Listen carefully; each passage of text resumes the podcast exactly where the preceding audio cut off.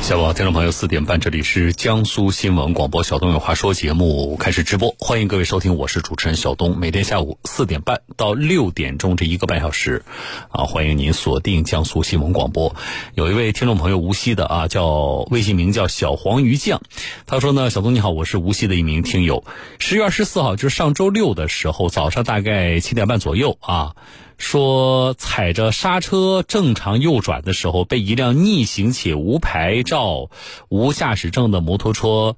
呃，撞到了车。然后摩托车的驾驶员呢，当场摔倒在地啊！我的车的左侧反光镜前面一点的位置也被撞了个坑。后来交警过来拍了照，伤员呢也送到医院了。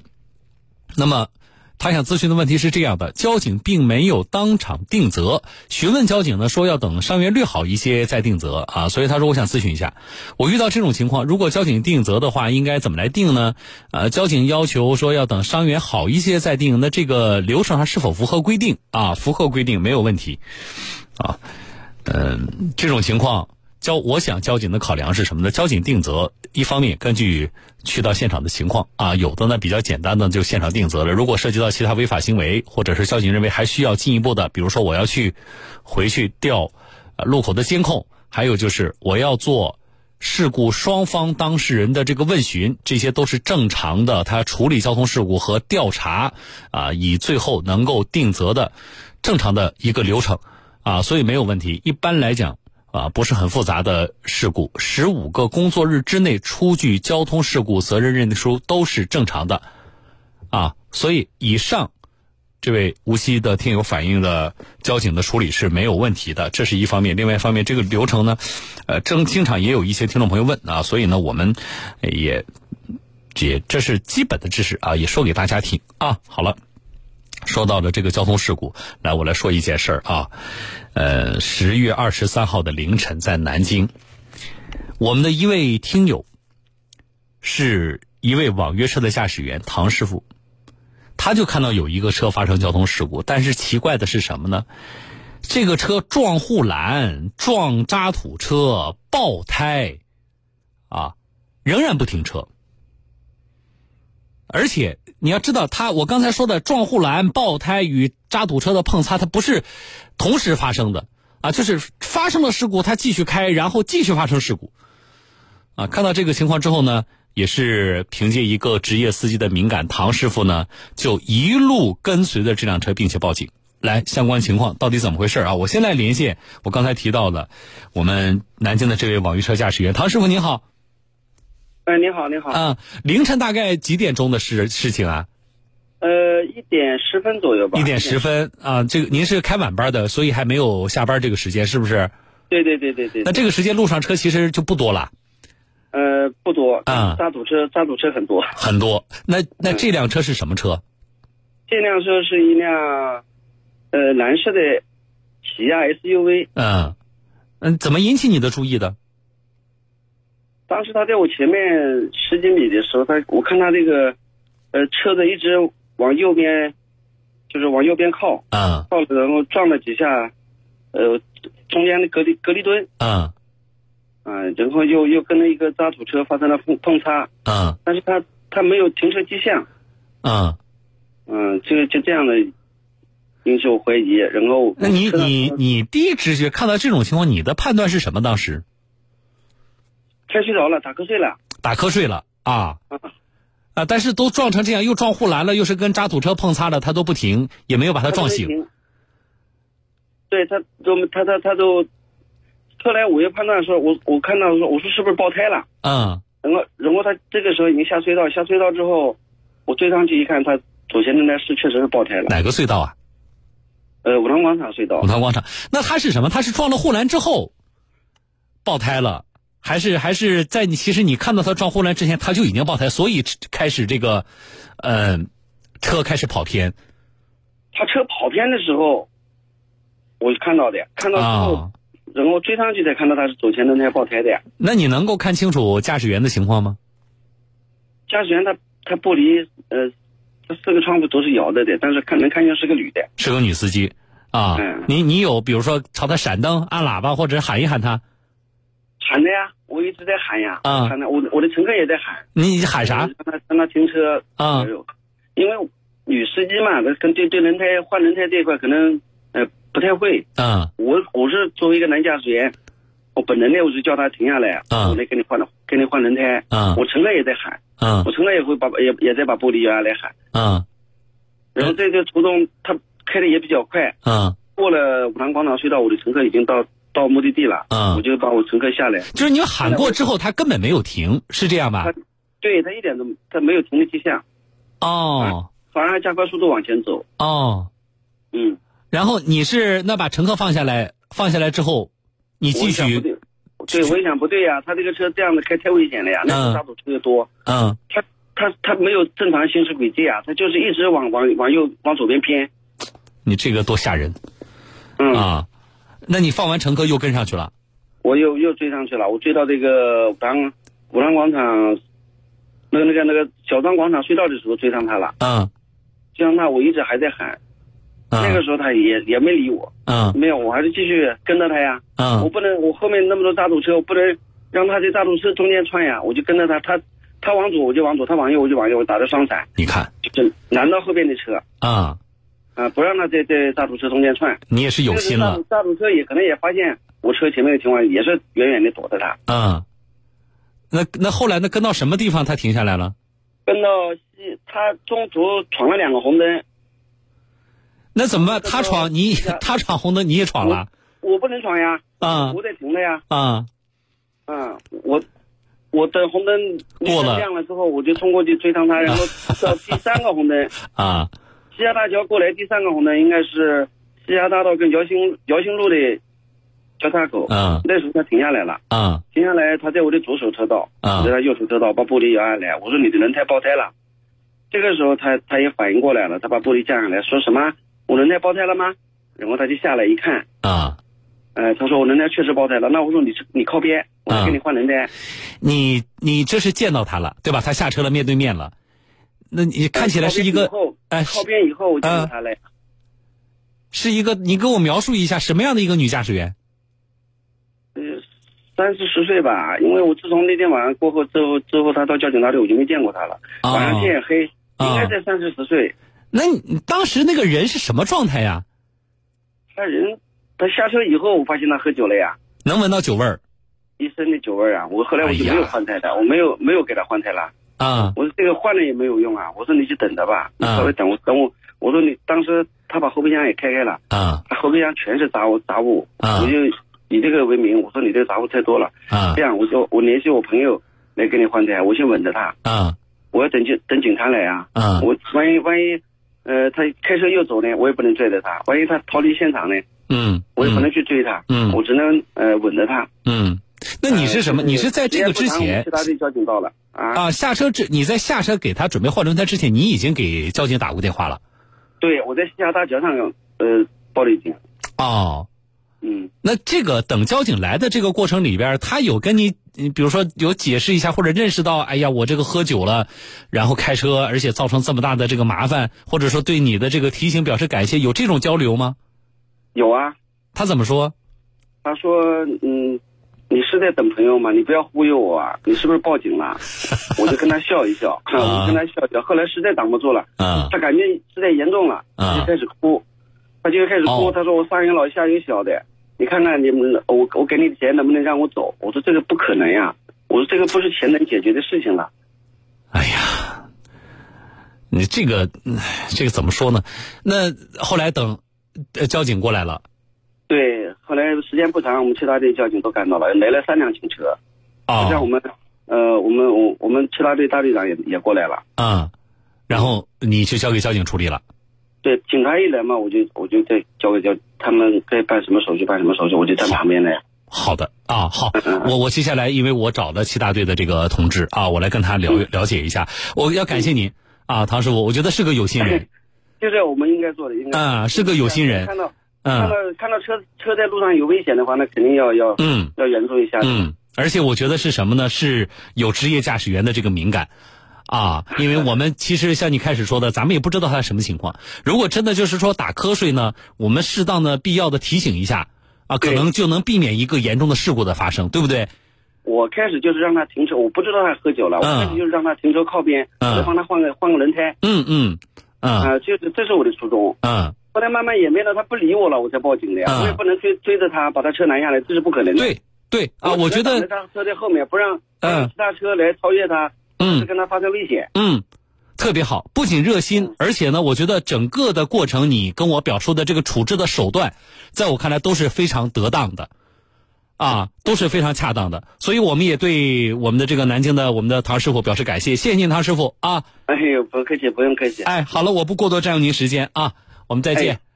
好嘞，好嘞，啊再见啊。好了，大家听到唐师傅说这个过程了，我是觉得呢，嗯、幸好啊，我说是幸好有这么一个职业的驾驶员及时发现了啊，并且呢一路跟随，避免在这个过程当中他发生事故，而且及时报警啊。那么如果没有唐师傅发现，我们嗯不敢想象啊，这可能会发生什么样的意外。好，唐师傅说，下车之后啊，这位女士一身的酒味儿，似乎自己也承认喝酒了啊。那么他报警了，出警的呢是我们的南京交警的七大队啊。来，我来连线的是七大队的副大队长王丽啊，王队你好，主持人好，啊，你们到现场的呢都是刚才那个唐师傅跟我说凌晨一点多了，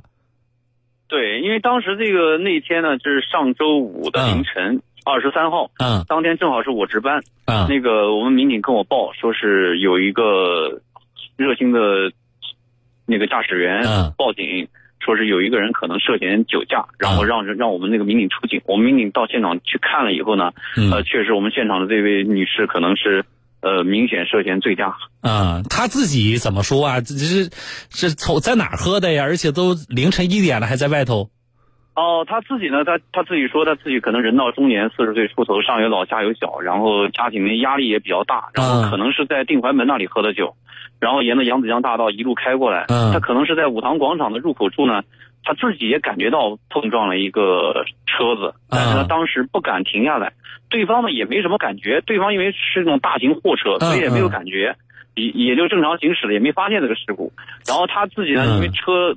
前胎已经爆胎了。嗯然后他仍然在继续驾驶，然后我们这个热心的驾驶员呢就觉得很危险，然后一嗯直跟着他，到了西峡大桥附近开始报警。啊、那你们给他测下来这个数据怎么样？啊、他最后经过酒精测试呢，他的酒精含量达到了一百四十五毫克每一百毫升，我的已经达到天了呐醉驾标准。就过了八十了。啊，那的到了醉驾的这个标准，而且那是没少喝呀。你真是，你要真是说象征性的简单喝点儿，也不至于能测出这么高的值啊。对，他说他喝的是黄酒，黄酒具体喝了多少量？对他他自己记不太清楚了，也喝了，但是啊应该也不是特别多，因为这个黄酒实际上看上去度数不高，但是它那个酒精消减的这个速度还是比较慢的。啊，所谓有后劲儿啊，喝过黄酒的对朋友对都知道，啊，那交警都出现了，那对方有什么表表示过后悔啦，还是怎么样？呃，他就当时可能是情绪比较激动，然后我因为女同志嘛，可啊能也哭哭啼啼的，她也觉得自己家里面很困难，上有老下有小，她希望我们交警同志能放她一马。放他一马 说实在话，对。啊，但是说实在话，这个因为涉及到醉酒驾驶是嗯一个危险驾驶罪，是刑事案件，对，而且他又是走的快速路，是我们的纬一路哎呀，高架隧道，这个全程高全程是快速路，嗯然后另外还发生一个交通事故，嗯，还有这种逃逸的情节，实际上它是一个比较恶劣的一个危险驾驶罪。那我们怎么处理的？呃，我们现在交警六大队已经对他进行立案侦查了，因为嗯这个案件呢，它虽然它的案发地，它实际上是横跨了整个五大队、六大队和我们七大队的管区。嗯，呃，它实际上我们三个大队都有管辖权限。哦，但是你们他出呢的警，对不对？对，咱们七大队出第的一警现，场是我们，嗯对，第一现场是我们出的，但是在六大队呢，因为它发生了一个交通事故，嗯所以由六大队来管辖呢，可能更为合适。嗯，那么就后续的话，这个相关的案件的呃处理是由六大队来负责的，是这样啊？对对对，是这样子的。啊。但是你说这个，我多问一句啊，我今天我觉得还正好，我有点儿节目直播也有点儿时间，我还正好找到了王队。你们日常我们就说这个呃，平时咱们对于酒驾醉驾的这个查处啊，嗯嗯。我们这几年呢有那么多恶劣的案件，你从我这个主持人来说，我们媒体上呢真的是怎么说王队苦口婆心啊，然后我们我们也看到了，就是各地的各级的交警部门也对于这个呃酒驾醉驾的这种宣传提醒啊，其实做的也非常多。但是是的实际上，从你们日常执法里来看，就是大家的现在这种意识到底怎么样？我们平时查获的这个案件量到底是什么样的？因为从去年的公安部的统计来看啊，这危险驾驶罪就是从二零一一年张云宝那个案件出了之后，就入正式入刑的，嗯从二零一一年开始入刑的，到现在为止，危险驾驶罪在刑法规定的四百六十九个罪名里面，现在已经是第一大罪了，就是他的被、被判处刑罚的人是排名第一，哦就是数量多超过了盗是不对，是？已经超过了盗窃罪，就是基本上占到我们所有被判处刑罚人的四分之一以上。你看，就每四个人就有一个一个人是因为醉驾被判刑的。那我我觉得这这还真不是一个什么光荣的事情。你我们这个罪是的冲上了第一名，那就说明，尽管呃有那么多前车之鉴、惨痛的教训，但是我们还是有一些驾驶人，包括像这个我们谈到的这位女士啊，还是没有对吸取教训。因为我们遇到的各种各样的案件呢，有很多，嗯也是在这儿提醒大家吧。嗯你比如说，有的人他开到家门口了，你比如说，